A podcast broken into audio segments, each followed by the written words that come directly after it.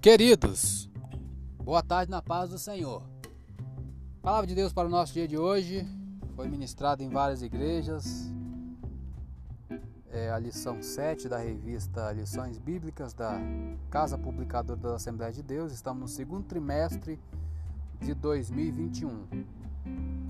É hoje, 16 de maio de 2021. O título: O Ministério de Profeta. O texto áureo Primeira carta do apóstolo Paulo aos irmãos em Coríntios, capítulo 12, versículo 28 diz: E a uns pôs Deus na igreja, primeiramente apóstolos, em segundo lugar profetas, em terceiro doutores, depois milagres, depois dons de curar, socorros, governos, variedades de línguas Verdade prática: o ministério de profeta é fundamental para a Igreja de Cristo nos dias atuais. Leitura diária, lemos durante toda a semana, de segunda a sábado. Hoje iremos ler apenas a leitura bíblica em classe, porque durante a semana nós conseguimos ler a revista toda.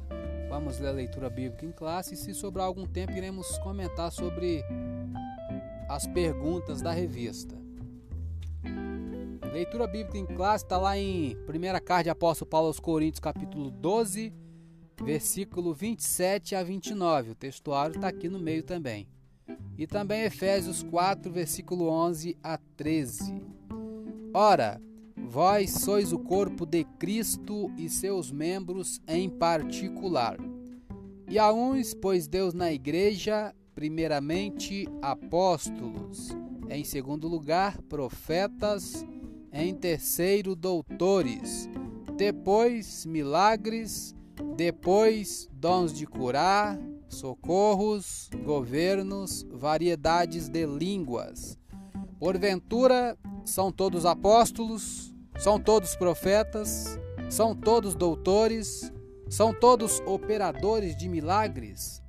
E ele mesmo deu uns para apóstolos, e outros para profetas, e outros para evangelistas, e outros para pastores e doutores, querendo o aperfeiçoamento dos santos para a obra do ministério, para a edificação do corpo de Cristo, até que todos cheguemos à unidade da fé e ao conhecimento do Filho de Deus, a varão perfeito, à medida da estatura completa de Cristo. Faremos um comentário aqui do livro de Efésios, Bíblia de Estudo Aplicação Pessoal, nossa unidade em Cristo não destrói nossa individualidade. O Espírito Santo concedeu a cada cristão dons especiais para edificar a igreja. Agora que já temos esses dons, será essencial usá-los. Você está espiritualmente maduro para colocar em prática os dons que Deus lhe deu? Se você conhece bem suas qualidades e dons espirituais, Procure oportunidades para servi-lo. Se esse não for o caso, peça a Deus para mostrá-las, talvez com a ajuda de seu pastor ou de seus irmãos em Cristo.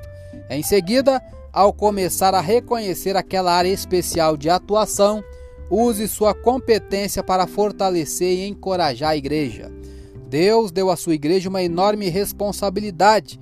Mateus 28, 18 a 20: Fazer discípulos de todas as nações isso envolve pregação, ensina, cura, auxílio para a edificação de cada cristão, doação financeira, administração, edificação e muitas outras tarefas. Se cada um de nós tivesse que cumprir essa ordem individualmente, seria melhor desistir antes de começar. Seria impossível.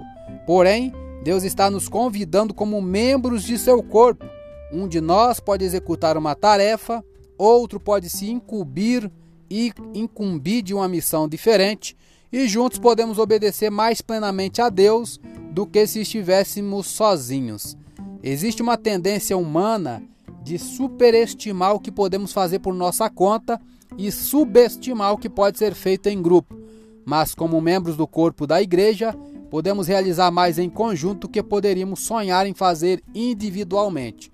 Trabalhando em conjunto, a igreja pode revelar a plenitude de Cristo.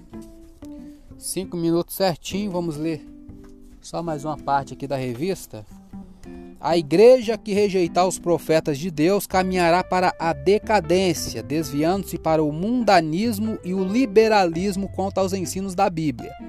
Se ao profeta não for permitido fazer ou trazer a mensagem de repreensão e de advertência, denunciando o pecado e a injustiça, conforme João 16:8, então a igreja já não será o lugar onde se possa ouvir a voz do Espírito. Para ler mais sobre esse assunto, consulte a Bíblia de Estudo Pentecostal editada pela Casa Publicadora da Assembleia de Deus, nas páginas 1814 e 1815. Eu sou Elias Rodrigues, essa foi mais uma leitura diária de hoje.